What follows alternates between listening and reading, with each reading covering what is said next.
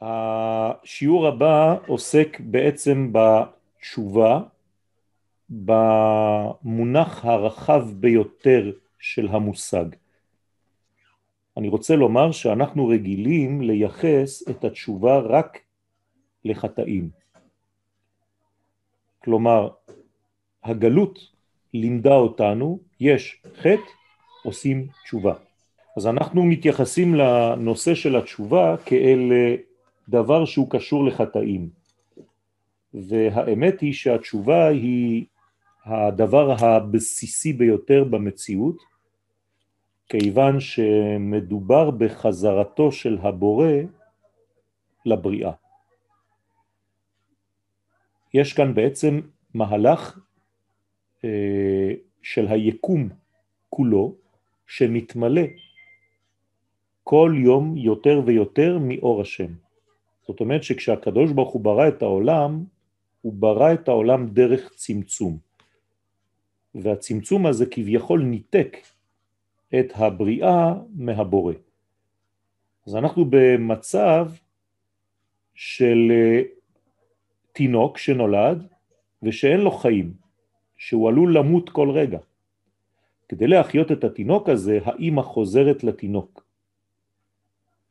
הקדוש ברוך הוא ילד את העולם הזה מתוך בטן אינסופית, וכשהעולם הזה נברא, גם הוא היה במצב של סכנת חיים, ולכן הבורא חוזר לבריאה ומחיה אותה כל רגע. אנחנו פשוט משתלבים במהלך. כלומר, כל היהדות, אני חוזר על הדבר הזה כמו מנטרה, כל היהדות היא תמיד ממעלה למטה. אף פעם לא ממטה למעלה. מה זה אומר? זה אומר שבעצם אנחנו מתייחסים כל הזמן לכיוון שהבורא חוזר לבריאה. וגם התורה שאתה למד, גם המצוות שאתה מקיים, כל מה שאתה עושה בחיים זה פשוט לתת, או במרכאות לעזור, לפתוח את הדלת לחזרתו של הבורא לבריאה. זה חייב להיעשות אם כן ממעלה למטה ולא ממטה למעלה. אם אתה עוזב את המציאות שלך כדי להתחבר לעולמות עליונים, פירושו של דבר שאתה בעצם רומז שהקדוש ברוך הוא לא נמצא פה, כי אתה רוצה ללכת לאיזשהו מקום כדי לחפש אותו. זה נקרא בפשטות עבודה זרה. לכן היהדות היא לא עבודה זרה, היא עבודת השם. מה זה עבודת השם? עבודתו של השם. הקדוש ברוך הוא עובד, אבל הוא משתמש בנו. ולכן, כמו היד שלי עכשיו, שאני, הפנימיות שלי, ממשיכה את היד, נותנת ליד, תחשבו שזה העולם, ואני הולך ולמשל מרים את הנייר. הקדוש ברוך הוא בעצם משתמש בעולם כמו איברים כדי לעשות את עבודתו שלו. הרי אין לנו מצוות, נכון? כל המצוות שייכות לקדוש ברוך הוא. אתם אומרים את זה, אשר קידשנו במצוותיו, לא במצוותיי. אין לי מצוות, המצוות שייכות לו, התורה שייכת לו. אז מה אני עושה? אני פשוט עוזר לו, הופך להיות שותף לגילויו, דרכי, או שלא. אני פשוט חוסם לו את המעבר חלילה. מי שחוסם את המעבר נקרא רשע, ומי שמשתמש ונותן לו לעבור כביכול נקרא צדיק. זה השער לשם, צדיקים יבואו בו. מה זה זה השער לשם? לא זה השער שעולים אליו דרכו אל השם. זה לא מה שנאמר, צריך לדייק, בעברית הדיוק הוא דבר חשוב. לא אומרים זה השער אל השם, אלא זה השער שלו התברך, זה השער לשם, כלומר איך הוא עובר דרך השער הזה, תמיד ממעלה למטה, ממנו אל העולם, והצדיקים פשוט עושים את אותה דרך, את אותו מהלך. הם גם כן מזרימים את האלוהות ממעלה למטה, עוזרים לה לזרום. אז גם הצדיקים באים באותו שער ובאותו כיוון, תמיד ממעלה למטה, מן האובייקט אל הסובייקט. לא ממני, אם זה מתחיל ממני, כל דבר שמתחיל מן האדם, זו עבודה זרה. זה שכל אנושי מוגבל. התורה היא רעיון אלוהי, מחשבה אלוהית, שיורדת לעולם הזה ומתגלה בעולמנו. לכן לא להתבלבל אף פעם.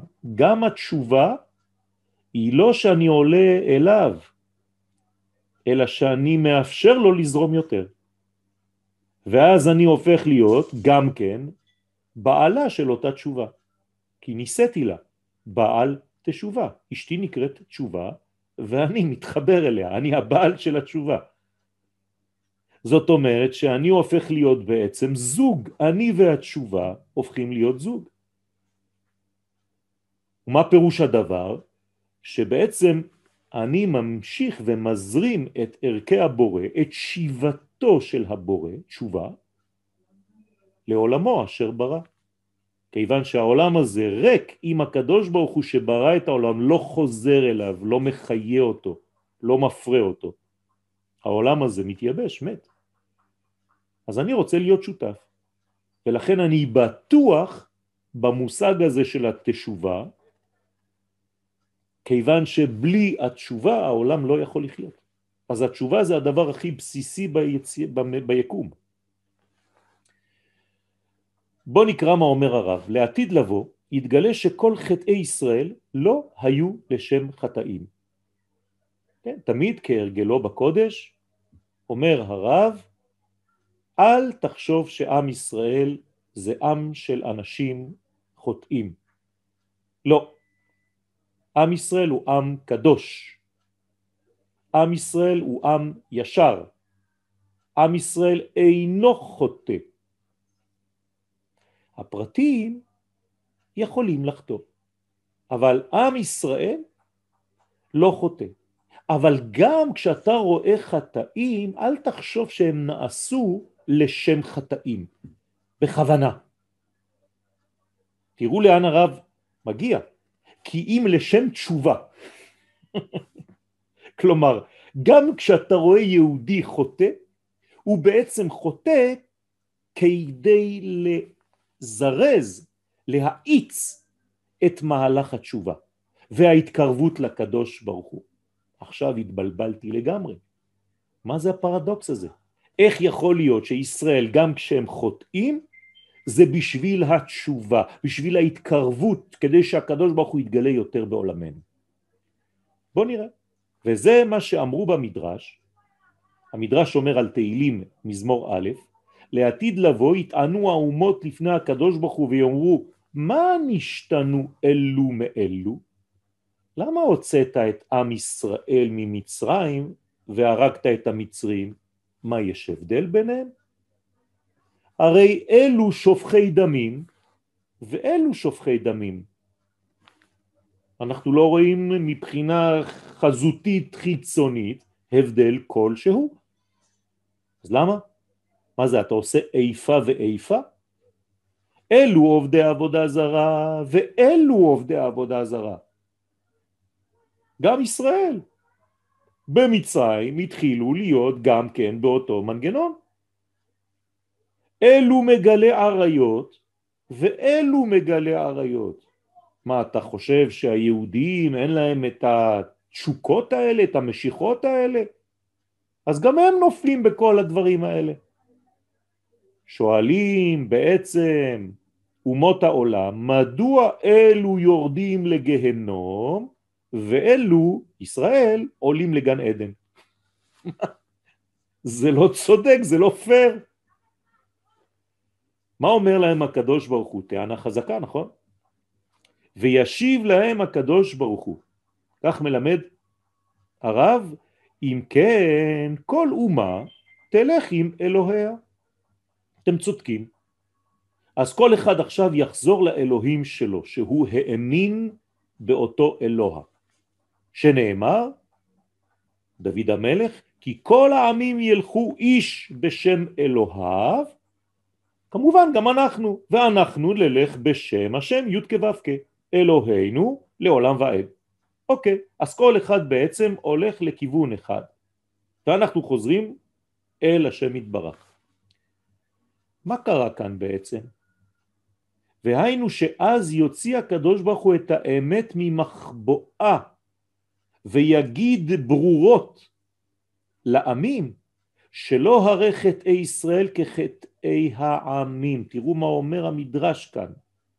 הקדוש ברוך הוא בעצם, אותה טענה של האומות גורמת לקידוש השם גדול מאוד, כי הקדוש ברוך הוא חייב לענות, ואז הוא מתגלה, ואז הוא שואל, אתם חושבים שהחטאים של הבנים שלי זה כמו החטאים שאתם רואים מבחוץ? ואם האומות אין להם חלק באלוהי אמת, הרי חטאיהם לשם חטא ולשם ריחוק.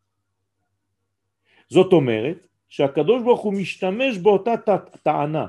אתה בא בשם אלוהים אחרים, אתה לא הכרת בי. אז כשחטאת, חטאת באמת. עם ישראל גם כשהוא חוטא, הוא עדיין חוטא כי הוא חושב שגם ככה הוא עובד את השם, כי זה האלוהים שלו. תראו מה הולך כאן המדרש ואומר לנו. אין לך אפשרות כעם ישראל לצאת מהמנגנון שכביכול סוגר אותך באמונה האלוהית שלך. Tu es condamné. אתה חייב להיות בכלל הגדול הזה שנקרא עם ישראל. זה כמובן היום. ביציאת מצרים זה לא היה. עד ששמו את הדם על המזוזות ועל המשקוף. כלומר, הפעם הראשונה בהיסטוריה והיחידה בהיסטוריה שהייתה אפשרות לבחור כבן אדם להיות שותף לכל ההיסטוריה של עם ישראל זה היה אז באותו רגע. מי שלקח את הקורבן של פסח, הקריב אותו ועשה ברית מילה לעצמו ולקח את שני הדמים וצבע את המשקוף ואת שתי המזוזות, קבע ברגליים, הצביע ברגליים, אני שותף לכל מה שקורה עם העם הזה. אני שותף לאומה הזאת. לאחר מכן זה כבר בלתי אפשרי. לכן אומרים לרשע בפסח בהגדה, שהוא אומר מה העבודה הזאת לכם, אומרים לו אם היית שם במצרים כנראה שאתה היית חלק מאלה שלא היה מתחבר לעם ישראל ולא היית נגאל. אילו היה שם, תשימו לב לדיוק בהגדה, אבל כיוון שהוא כבר לא שם, הוא פה, אין לו אפשרות אחרת, הוא גם יושב בהגדה ושואל שאלות. כלומר, כל הרשעות שלו היא בשם הקודש. הוא שואל שאלות של קודש, הוא מתווכח איתך על הקדוש ברוך הוא, זה חלק מהלימוד. הוא שייך לאומה הזאת בעל כורחו, הוא לא יכול כבר להתנתק ממנה. האם הדבר מובן? ולכן אם אומות העולם אין להם חלק באלוהי אמת, באלוהי ישראל, האל היחידי שהוא אל אמת, כיוון שכל האומות בנו לעצמן מערכת סובייקטיבית, המצאה אנושית מהשכל של בן אדם שכתב 1, 2, 3. אין גילוי נבואי כמו עם ישראל, אין דבר כזה. הקדוש ברוך הוא שואל אותנו, אומר לנו, אם, אם אני טועה תגידו לי, ככה אומר הקדוש ברוך הוא. השמע עם, אלוהים מדבר איתו פנים אל פנים כמו שאתה שמעת וחי? נו נו תענה, תענה בבקשה. הקדוש ברוך הוא שואל אותנו. אין, אין דבר כזה. אין היסטוריה כזאת.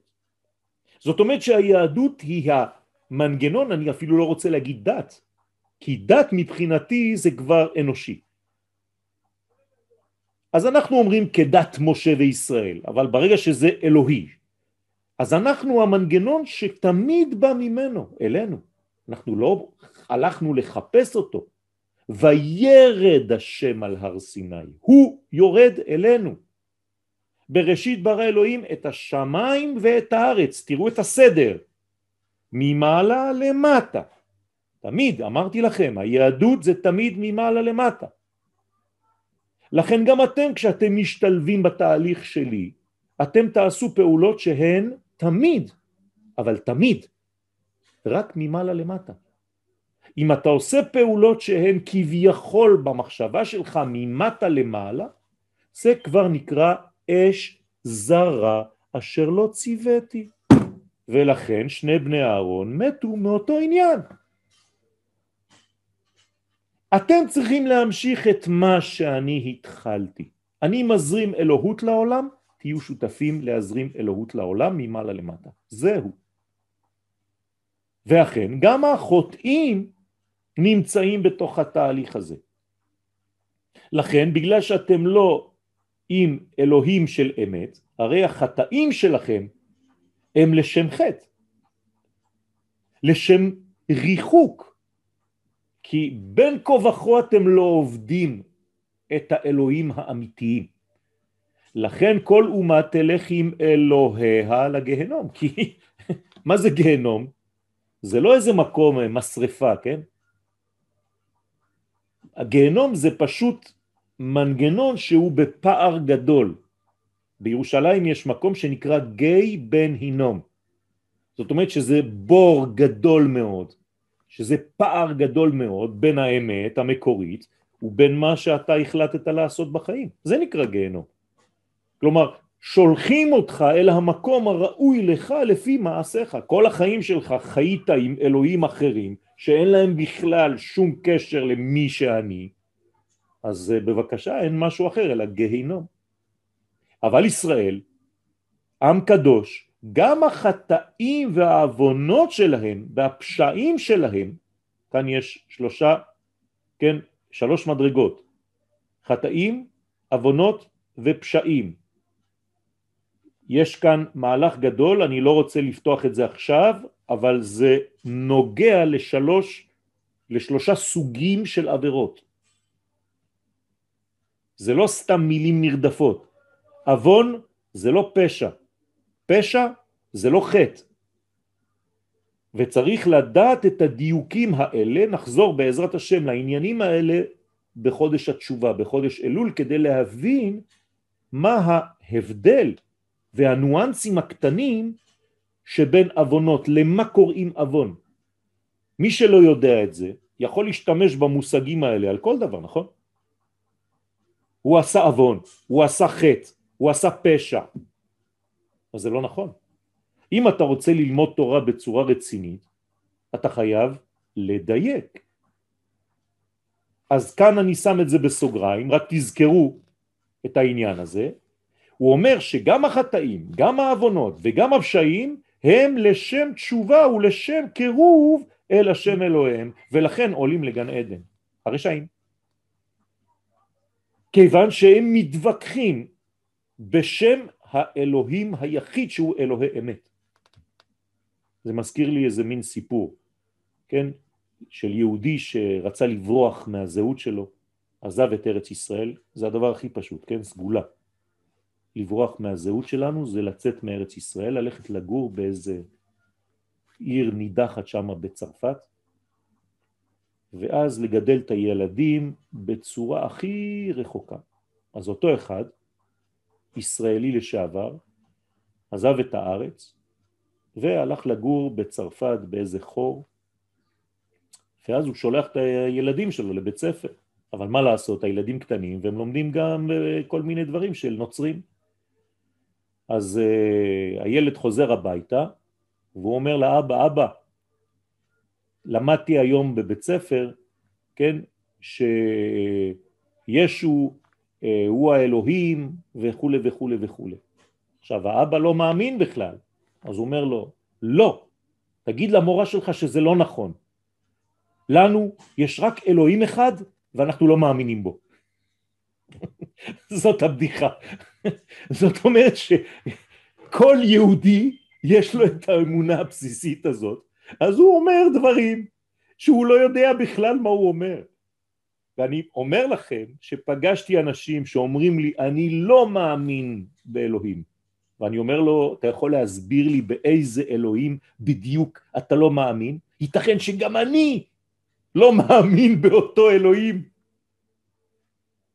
ותתפלאו שברוב המקרים אני אומר לבן אדם, גם אני לא מאמין באלוהים כזה, אתה צודק לגמרי, זה אלוהים צ'ופצ'יק, קטן, עשו ממנו גמד, אתה צודק, אסור להאמין באלוהים כאלה. הוא אומר לי, מה, אתה את רציני? בטח שאני רציני. אז הוא אומר לי, אז מה זה אלוהים? אה, עכשיו אתה רוצה לבוא? בוא נלמד פעם בשבוע חברותה. אתם לא מבינים כמה אנשים כבר לומדים ככה. כי יש אלוהים שגם אני לא מאמין בהם. כי זה אלוהים אחרים. לא יהיה לך אלוהים אחרים על פניי, בוודאי. אלוהים שאתה מגמד כל כך והורס כל כך ועושה ממנו איזה מין גמד, צעצוע, גם אני לא מאמין בזה. ואני אגיד לכם, הרשעים במרכאות שאנחנו קוראים להם רשעים, שאסור אפילו להגיד את המונח הזה, שבישראל הם פשוט באים כדי לעזור לנו להגדיל את המימד האמוני שלנו. כי הם צודקים בהמון המון נקודות. כי להפוך את הקדוש ברוך הוא למה שהפכו אותו, גם זה לא אמיתי. והם צודקים. לכן אני מחייב, זה מחייב אותי לעשות עבודה רצינית בעניינים של אמונה. לכן כולם הולכים לגן עדן. מה זה גן עדן? הסברתי לכם קצת מה זה גיהנום. גן עדן זה גן שיש בו עדינות. עכשיו, איך מגיעים לגן שיש בו עדינות? אז לוקחים את המילה גן, זה ראשי תיבות גוף ונשמה, כלומר זה הגן, גן זה גוף ונשמה ביחד, והם כל כך כל כך אוהבים אחד את השני שהם הופכים להיות בעדינות אחד כלפי השני, ולאט לאט מבררים דברים. אתם מבינים למה אחד שקוראים לו רשע גם הוא נכנס לשם? כי בעצם אין לו רשעות, הוא פשוט לא מאמין באלוהים מפלסטיק והוא צודק. ומאחר שכל חטאי ישראל בשביל תשובה הם, כלומר אני רוצה שהאלוהים הגדול יתגלה כאן בעולם, תפסיק לבלבל לי את המוח, אתם סגרתם את הקדוש ברוך הוא בספרים, בישיבות, בכל מיני אה, אה, מהלכים חיצוניים ואתם חושבים שאתם אחזתם, אתם מחזיקים אותו ביד, קוראים לכם אפילו מחזיקי הדת. אתה יכול לשחרר קצת? אלוהים זה, זה, זה, זה עצום, זה אינסופי. מה אתה עושה אותו כל כך קטן, עצבני, דתי? הפכתם אותו לדתי. ולכן גם החטאים של ישראל הם בעצם מעוררים את התשובה האמיתית, כלומר יש יותר זרימה אלוהית, הקדוש ברוך הוא שמח באדם שאומר הקדוש ברוך הוא לדעתי הרבה יותר גדול ממה שעשיתם ממנו. כמו שאנו בטוחים שכל היהודים יתקיימו, כל מה שהקדוש ברוך הוא הבטיח, ברוך אומר ועושה, גוזר ומקיים. הכל מתקיים. הנה אנחנו הופכים היום להיות אור לגויים, בהרבה הרבה מובנים. הייתה לי התחברותה לפני כמה דקות, והבן אדם עובר בסטארט-אפים, עובד בסטארט-אפ, כן? והוא אומר לי שכל הזמן כשהוא מדבר עם אנשים מאירופה, והוא מציג את עצמו כמישהו שמפתח כאן בארץ איזה מין סטארט-אפ, אומרים לו וואו אם זה בא מישראל יש לכם אור ירוק. בטוח שזה מצליח. אתם הכי חזקים בעולם. מה אתם רוצים יותר מזה? בכל התחומים.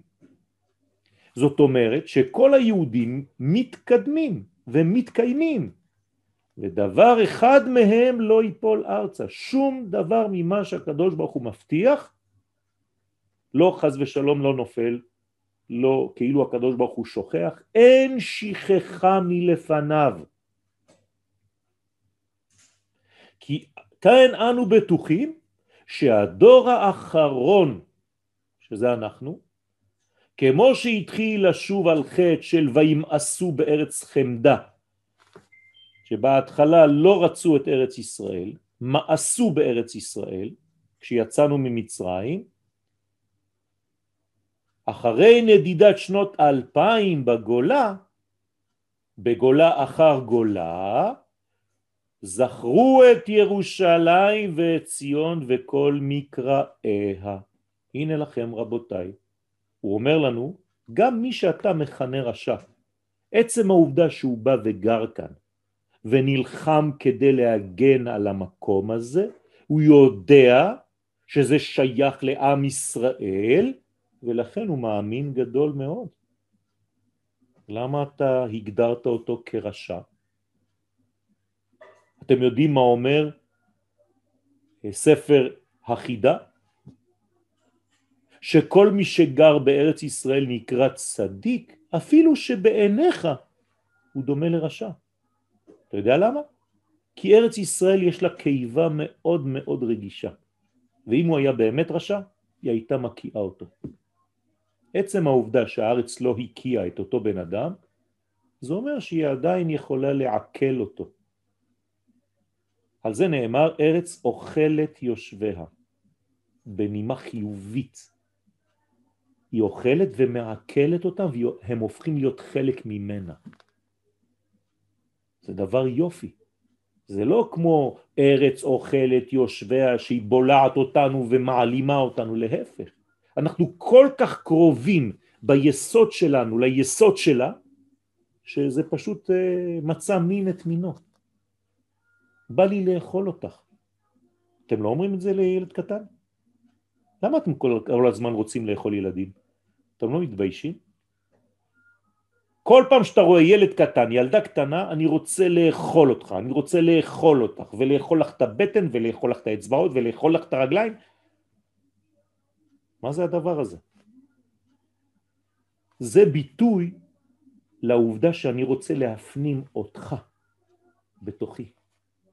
אני רוצה שתהיה חלק ממני כי אני אוהב אותך כל כך, בא לי לאכול אותך. ארץ ישראל אוכלת את היושבים בה מרוב אהבה, ולא בגלל שהיא רוצה חז ושלום לחלות אותם, ולכן שום דבר לא הולך לאיבוד, ומי שיצא ממצרים ומאס בארץ חמדה, ביטוי מוזר, לא? לא תחמוד. למה אנחנו כאן נקראים ארץ חמדה? כנראה שצריך כן לחמוד אותה. אנחנו מחויבים לחמוד את ארצנו. היא חייבת להיות חמודה בעינינו. ואחרי נדידת שנות אלפיים בגולה אחר גולה, זכרו את ירושלים וציון וכל מקראיה. אפילו החילוני הכי גדול, כל הזמן שהוא רוצה לדבר בכנסת או משהו, הוא יצטט לך איזה משהו מהתנ"ך, איזה פסוק. למה? וכל העברית שהוא מדבר ודוגל בעברית מאוד מדויקת, מאיפה זה בא? מהתלמוד, והוא יודע את זה. ובכל עוז ומרץ, אני לא יודע אם זה נעשה בכוונה, אבל זה עדיין לא היה קיים. ובכל עוז ומרץ עוזבים את ארצות הגלות ועולים לציון. ובחירוף נפשות בונים את ארצנו הקדושה, אותם רשעים שאתה קראת להם רשעים, שמחללים שבת ועושים כבישים בשבת. ו... אתם חושבים שהם עושים את זה סתם? להפך, זה כל כך נבואי, כל כך מעבר למושגים שלנו, שזה קורה דווקא דרך אנשים שלכאורה הם רחוקים. כלומר הקדוש ברוך הוא כל כך חזק שהוא לא משתמש בדתיים כדי לאמת את נבואותיו, אלא להפך, הוא אומר תראו אלה שאתם אומרים שהם לא מאמינים בי הם מקיימים את כל הנבואות שלי תראו איזה יופי. זה מראה על מהלך אלוהי נטו. להפך, אם זה היה רק דתיים שמקיימים ומאמתים את הגאולות ואת הנבואות, היינו אומרים, טוב, זה שייך לדתיים. רוב הנבואות עוברות דרך האנשים שאתה קורא להם רשע. פלא פלאות. אתם יודעים, בשנה השנייה או השלישית להקמת מדינת ישראל, הרב קוק, הבן, הרב צבי יהודה זצ"ל, יצא לרחובות העיר וחזר אחרי כל מה שהוא ראה שם, ריקודים ושמחות, חזר לישיבה והתחיל לבכות. באו התלמידים ואמרו לו, כבוד רבנו, מורנו ורבנו, למה אתה מצטער? אומר, עזבו, עזבו, ראיתי שם בחוץ חילול השם גדול מאוד. אמרו לו, כן, מה לעשות? בנים ובנות רוקדים ביחד, הורה. אומר, לא, לא, אני לא מדבר על זה. לא ראיתי שום רב חוץ ממני. מה אכפת לי שהם רוקדים בנים ובנות? יש כאן תהליך שהוא הרבה יותר גדול מהדבר הזה. בזה נעסוק אחר כך. חילול השם זה כשאין הכרה מגדולי ישראל בתהליך הגדול הזה. אתה מסתכל עכשיו על בן ובת שרוקדים, אתה לא מתבייש? אתה לא רואה את הפנומנולוגיה הגדולה הזאת שקורית מול עיניך? נשארת דתי קטן מצומצם, מצומק? בחנוכה היה לנו אותו סיפור.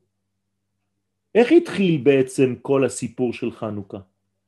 בסיפור של בחורה שהייתה אמורה להתחתן וערב לפני החתונה היא הייתה צריכה חז ושלום להיבעל על ידי הגוי, ככה זה היה.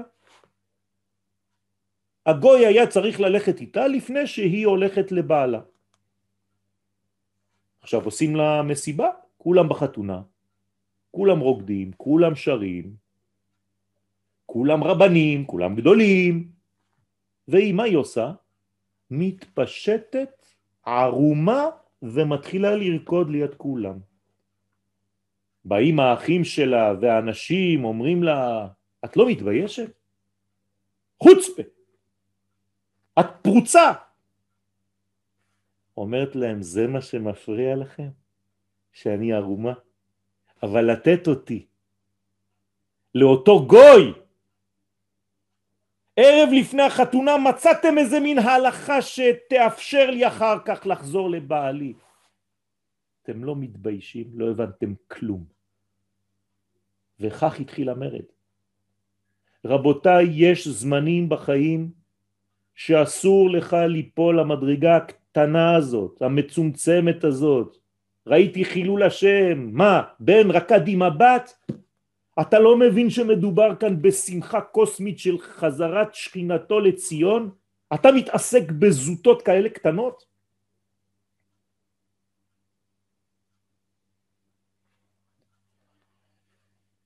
אני מקווה שאתם מבינים את הראש. זה לא שאנחנו מזלזלים בדברים האלה, אבל צריך לדעת איפה המשקל. מה קורה כאן ריבונו של עולם? איפה הטפל ואיפה העיקר? ואם אתה לא יודע לראות את הדברים האלה, איך אתה רוצה להתקדם בכלל?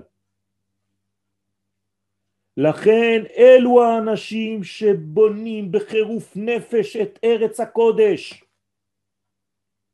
כן יקום דור רענן וחי, אשר בחירוף נפש יילחם גם כדי להחיות את הקודש בחזרה. וזה מה שקורה עכשיו רבותיי. היום יש שיעורים, שיעורים, שיעורי תורה, בכמות ובאיכות שמעולם לא הייתה מאז בריאת העולם. שתדעו לכם. מעולם לא היה לימוד כל כך רציני וכל כך מרובה של תורה, ועוד שהתורה חזרה לבית. לארץ ישראל.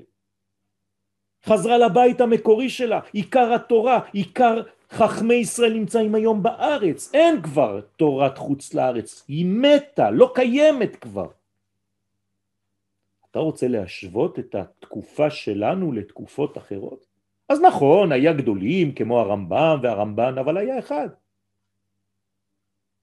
היום זה עשרות אלפים ומאות אלפים של תלמידים שלומדים. ומי משלם להם כדי ללמוד? המדינה הרשעה הזאת? איך יכול להיות שמדינת ישראל מממנת אנשים שיורקים עליה כל הזמן? איך יכול להיות שאנשים שמתיימרים להיות שומרי תורה ומצוות יורקים על כל מה שמהווה המדינה הנפלאה הזאת, בעוד שהם משתמשים בכבישים של אותה מדינה, בשירותי הבריאות של אותה מדינה. אה, כשאתה הולך למכבי או ללאומית, אתה שמח לקבל את העניינים שאתה צריך. רבותיי, צריך להיזהר מאוד. איך שאנחנו מתייחסים למעמד שאנחנו עומדים בעיצומו. כן יקום דור רענן שישלים את המנגינה העליונה. המנגינה העליונה הזאת, שירת ההוויה. אתם יודעים מה זה שירת ההוויה? זה לקוח מרבו, הרב קוק. מדובר כאן ברב חרל"פ. הרב קוק כתב שיש שיר פשוט, שיר כפול, שיר משולש, שיר מרובע ושירת ההוויה. מה זה שיר פשוט? שיר שהאדם חי וכיף לו. לה לה לה לה. הוא רואה את מה שהקדוש ברוך הוא נתן לו, אוקיי, אז הוא שר. שיר כפול זה כשהוא רואה שהוא לא לבד, יש כאן אה, אנשים. אז הוא גם שמח, הוא מתחיל לראות שיש מישהו אחר. אז אני שר עכשיו בשביל לי ובשבילו. אבל יש שיר משולש, הוא אומר, רגע, רגע, חוץ מבני האדם יש גם בעלי חיים פה, וצומח, ודומם, יש מלא דברים. אז בוא נשיר שיר משולש. רגע, רגע, רגע, רגע, אבל חוץ מעם ישראל יש אומות העולם, גם הן קיימות. אז אני חייב לשיר עכשיו שיר מרובע. רגע, רגע, רגע, רגע, אבל יש שיר של כל היקום. אז זה שירת ההוויה. הכל שר, הכל מזמר. רגע, רגע, רגע, רגע. יש עוד שיר שהוא עולה על כולם, שיר השירים. ככה נותן הרב קוק שיעור שלם בעניין השיר. וכאן הרב אומר, תעלה בבקשה את הראייה שלך, תרחיב אותה, תסתכל קצת יותר רחב. יש פה שירת ההוויה, למה אתה מצומק? בכל שמונת נימיה. בדרך כלל כמה נימים יש? שבעה. במוזיקה. דו, רה, מי, פה, סול, לה, סי. זהו. אחרי זה אני חוזר לדו אחר. מה זה שמונה נימים? אה, כנראה שיש עוד איזה מין אה, צליל שאתה לא מכיר אותו, אבישי. מעולם אחר, מעולם מקביל. זה שיר שרק דוד המלך היה לו כינור מיוחד שהרוח הייתה מנגנת בתו השמיני הזה. דרך אגב, עשו מזה איזה מין חנות, נכון? קוראים לזה התו השמיני. זה משהו שמעולם הבא, זה צליל שאתה לא שומע אותו, כי פשוט הוא בשקט. כל דממה דקה. דקה מאוד. זה הזמן שהמלך מופיע. אנשים מחכים למלך. מלא מוזיקה, שיירות, טה-טה-טה, טה-טה-טה, חצוצרות, הכל. יש שם עיוור, וכל האנשים אומרים, הנה, הנה, הנה, הנה, הנה המלך. אומר להם, לא, לא, לא, לא, זה לא המלך. ושומעים, ועוד מוזיקה, וטה-טה-טה, ותופים, טה-טה-טה-טה. אומרים, הנה, הנה, הנה, עכשיו הוא יגיע. העיוור אומר להם, לא, לא, הוא לא בא. בסוף אין כלום, שקט, אומר להם, עכשיו הוא יגיע. עכשיו זה שקט, עכשיו הוא עובר. צריך להצליח לשמוע את השקט הזה, את הרווח הזה. תראו כמה טקסט יש כאן וכמה לבן יש מסביב. הרבה יותר, תאמינו לי, גם מחוץ לדף, אפילו לא צילמתי אותו. הכל לבן, חוץ מכמה אותיות שמצולמות כאן. ואנחנו מיד קופצים לאותיות. אבל לפני האותיות, מתחת לאותיות, מסביב לאותיות, הכל לבן. גם האותיות שוכבות על לבן. וואי וואי וואי, ואני לא ראיתי, אני מסתכל רק על הטקסט. אתה לא יודע לקרוא בין השורות? מלשון בינה? זאת הבינה האמיתית, זאת הגאולה, זה בשקט הזה. לא בשינוי שבין כל אות לאות. דרך אגב, אם אין לבן בין כל אות לאות, האות לא כשרה וספר התורה פסול. מי, מי דומיננטי פה? הלבן, הגביל. לכן אנחנו לא יכולים את המנגינה הזאת, אי אפשר להפסיק. הנה, הוא הכל פה מהשירים. להשלים את המנגינה העליונה, שירת ההוויה. אותם אה, רשעים שקראת להם רשעים. בכל שמונת נימיה שלא יחסר אף תו אחד מקיומי תורה שבכתב ושבעל פה. עם כל מנהגי קודש של ישראל. זה אומר שבעצם יש כאן השלמה. הקושי שנולד היום באותם חילונים במרכאות, זה פשוט מאתגר. כי אתה לא יכול ללמד חילוני כמו שאתם, אנשים שומרי מצוות, לומדים. אתם כבר אה, קנויים, אין הרבה עבודה איתכם. אתם אפילו לא שואלים שום שאלות, כלום, אני מדבר לבד. במקומכם עכשיו הייתי שם לא דתיים, היו מפוצצים אותי בשאלות. לא נותנים לי, מאיפה לך הדבר הזה? איך אתה אומר דבר כזה? מאיפה אתה מוציא את זה? למה זה ככה? למה זה לא ככה? אתם כבר... אנחנו לא רוצים להפריע לך באמצע השיעור. כן, כן, עכשיו פתאום כולם מתעוררים. כן? למה?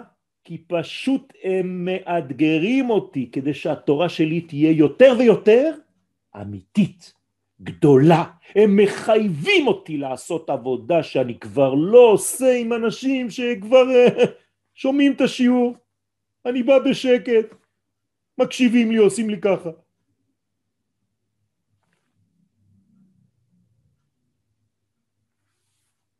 החילונות של היום היא מה שגרם לתורת הסוד להתגלות. בלי החילונים לא הייתה מתגלה תורת הסוד, כי החילוני הוא לא נגד השם, הוא נגד תורה מצומצמת. והעובדה שכל לומדי הקבלה היום, רובם לא דתיים במונח הדתי הרגיל. מעניין, לא? פשוט הם רצו אלוהים גדולים, משהו בומבסטי גדול, תפסיק להכניס לי את הקדוש ברוך הוא שלך בתוך קירות של הלכה, זה מה שהפכת להיות. אז איפה אפשר ללמוד תורה כזאת? יש בארץ? כן, היום יש ברוך השם. לפני שלושים שנה לא היה. אז היו הולכים כל הצעירים מהודו ועד כוש, שבע ועשרים ומאה מדינה. כדי ללמוד שמה ולחזור כל אחד עם השריטות שלו. גם ביניכם יש, אני, אני רואה פרצופים שהיו שם מכל מיני מקומות בעולם, פתאום חזרו לפה, איפה מצאו את הרוחניות הזאת? שם. היום ברוך השם כבר לא צריך לצאת, הכל פה. ולכן אותם חילונים במרכאות מחייבים אותי, לכן אנחנו בטוחים בתשובה, זה הכותרת של השיעור שלנו. בכל עוז חום קודש ושלהבת יא. זה לא יהיה עוד איזה מין אה, אהבה רדודה. אתם יודעים למה באהבה לפי הקבלה צריך שיהיה מידת הדין? כדי שיהיה אש. זה לא איזה מין אהבה, אני אוהב אותך, אה, גם אני אוהבת אותך. יש פה אש בוערת, שלהבת יא. אהבה רבה, אהבת עולם. זה צריך להיות בוער, זה צריך להיות דינמי, חי, תוסס. והדור ההוא, דווקא, שהגדרנו אותו, אתם זוכרים? מה תהיה תכונתו? מכוער מבחוץ, אבל צדיק מבפנים. הנה, רבי שמעון בר יוחאי כבר הודיע לנו שלא נתבלבל. זהירות איך אתה מדבר על אותו אחד, על אותה אחת. הדור ההוא דווקא יעמיד למשפט את הוריו. אוי ואבוי. למה? כי ההורים גרמו לאותו ילד לעזוב את כל הקודש. למה? כי התורה שההורה הזה לימד את הילד זה, אני עכשיו אה, עושה לכם את זה בבימוי, כן? בוקר טוב אבא, אין בוקר טוב. עשית נטילה? עשית נטילה? אין בוקר טוב. התפללת? איפה הכיפה? איפה הכיפה? עשית עכשיו, אכלת בלי זה, תוריד, תוריד את האוכל שאכלת, אסור לך לאכול בברכה. אכלת תפוח, למה עוד לא בירכת? עשית טעות, בירכת עץ, זה אדמה. כל החיים ככה, אני מכיר, אני אומר לכם, אני רואה את זה. רבותיי, סגולה, שבגיל 18 יעזבו הכל, סגולה. תפסיקו, זו לא תורה, זו עצבנות דתית. תעשו טובה לאנושות ולקדוש ברוך הוא, תפסיקו להיות עצבנים כאלה. ולכן הדור הזה יעמיד למשפט את ההורים שלו ואת המחנכים שלו. תראו, תראו מה הרב כותב כאן. אשר הוליכוהו בתשובה, שולל, שולל, לא בתשובה אמיתית. ויכרתו מפיהם אוכל קודשם, לא נתנו להם אפילו להעמיק ולשאול את השאלות הגדולות, לא שואלים שאלות כאלה. מסכן, הילד שואל שאלות, אתה סוגר לו את הדלת. בושה לך, מה אתה שואל שאלה כזאת? אתה לא מתבייש? למה? אני שואל שאלה, אני רוצה לדעת. אצלנו בישיבה כל השאלות לגיטימיות, אין שאלה שאי אפשר לשאול. אם אתה לא יודע להתמודד עם זה, זאת הבעיה שלך, מחנך יקר, הורה יקר. אם היית פחות עצבני דתי, הילדה שלך לא הייתה מתנהלת כמו שהיא מתנהלת היום.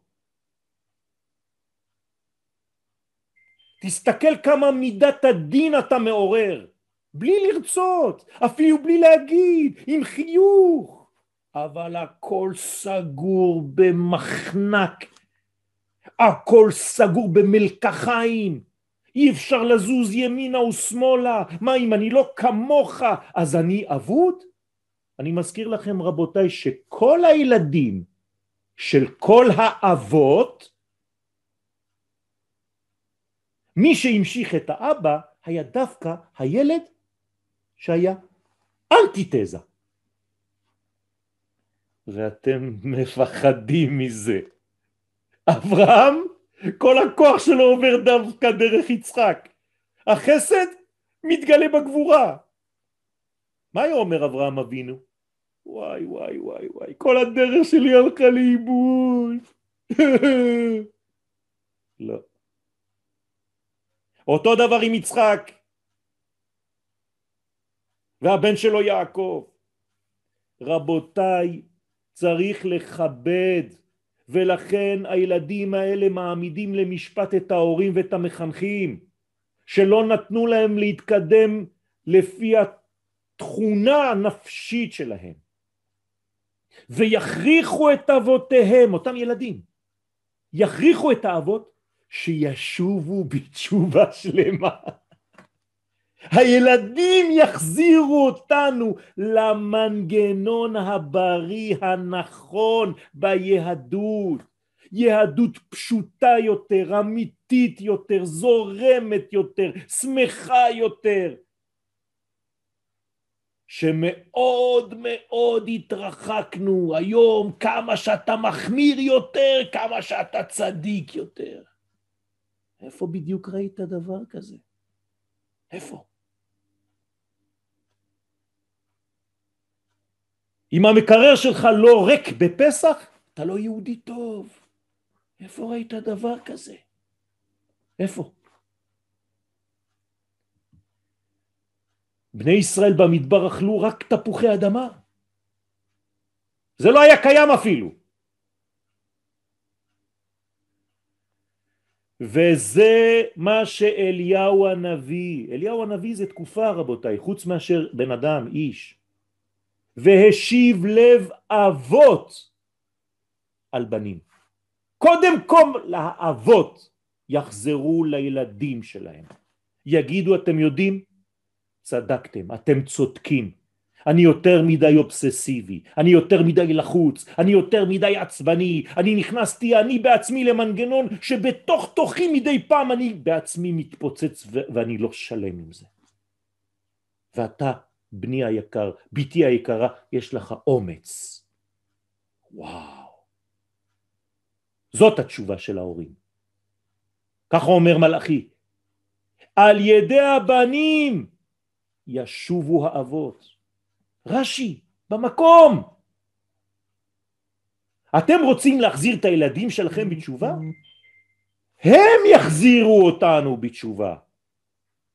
ואנחנו מקווים שהדור הצעיר שלנו, אותם ילדים שאנחנו לא מבינים בכלל את הנפש שלהם, הוא יהיה אותו הדור שיתנער מעפרו.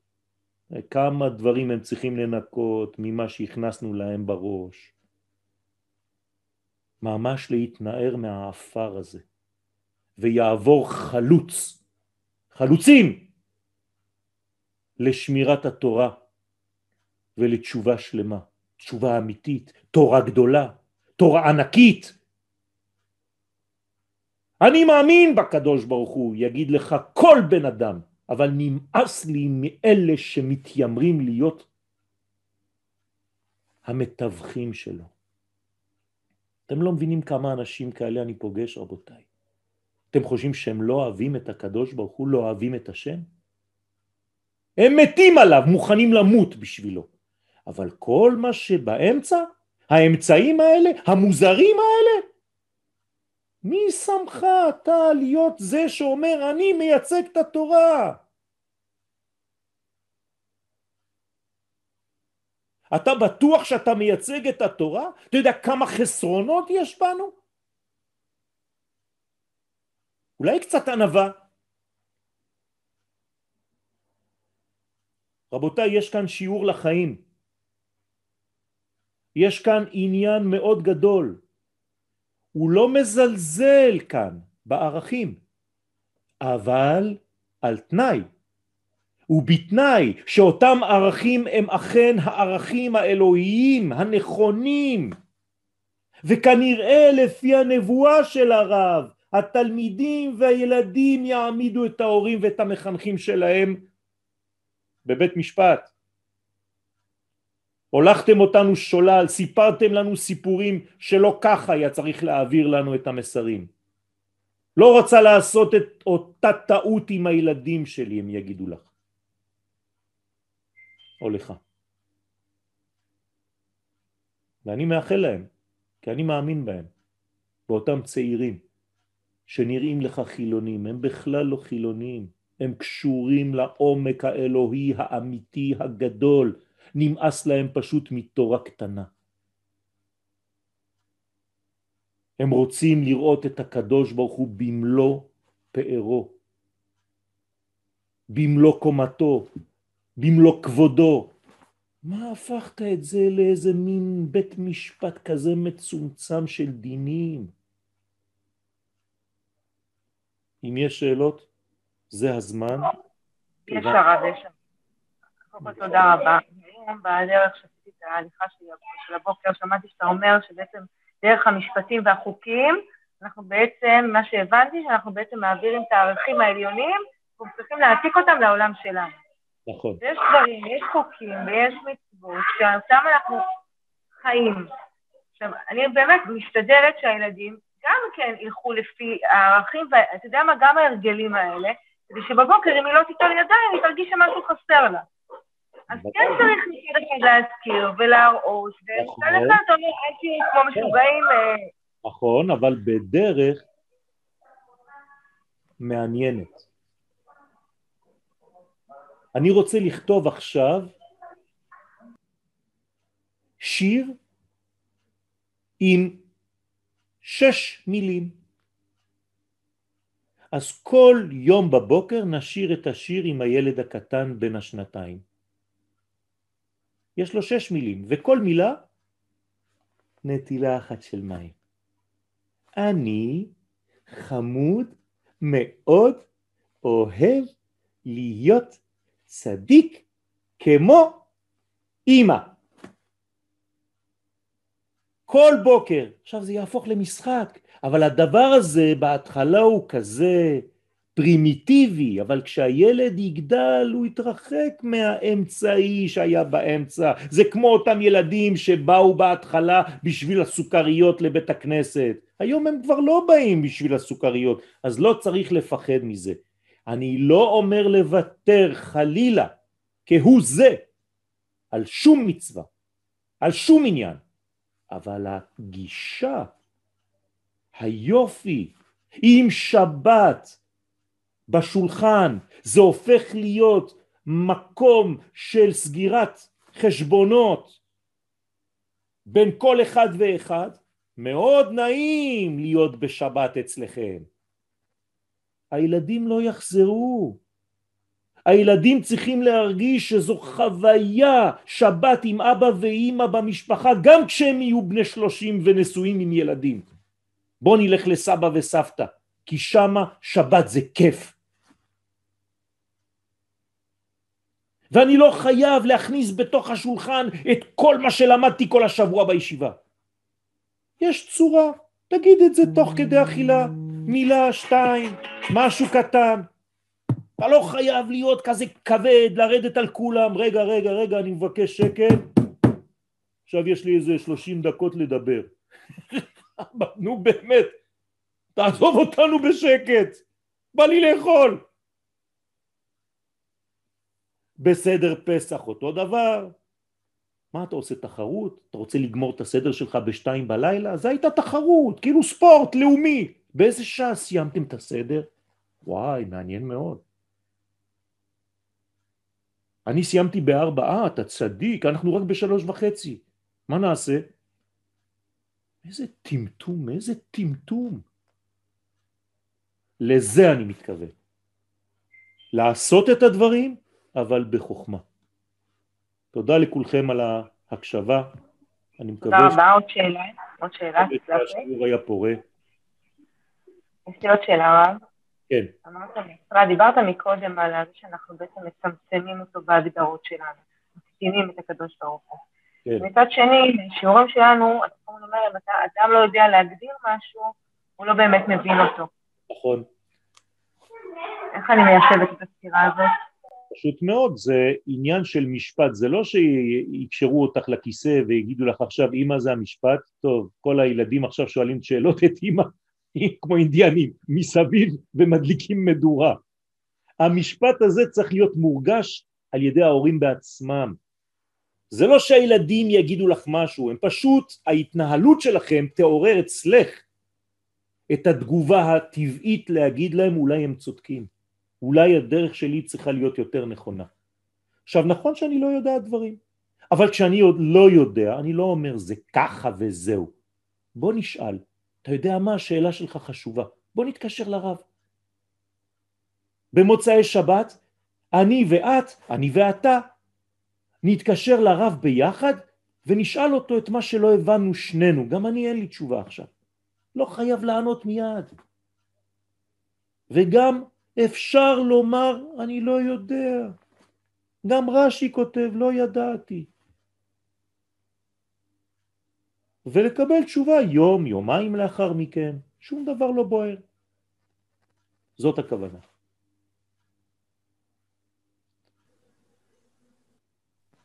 בסדר? תודה. תודה רבה לכולכם.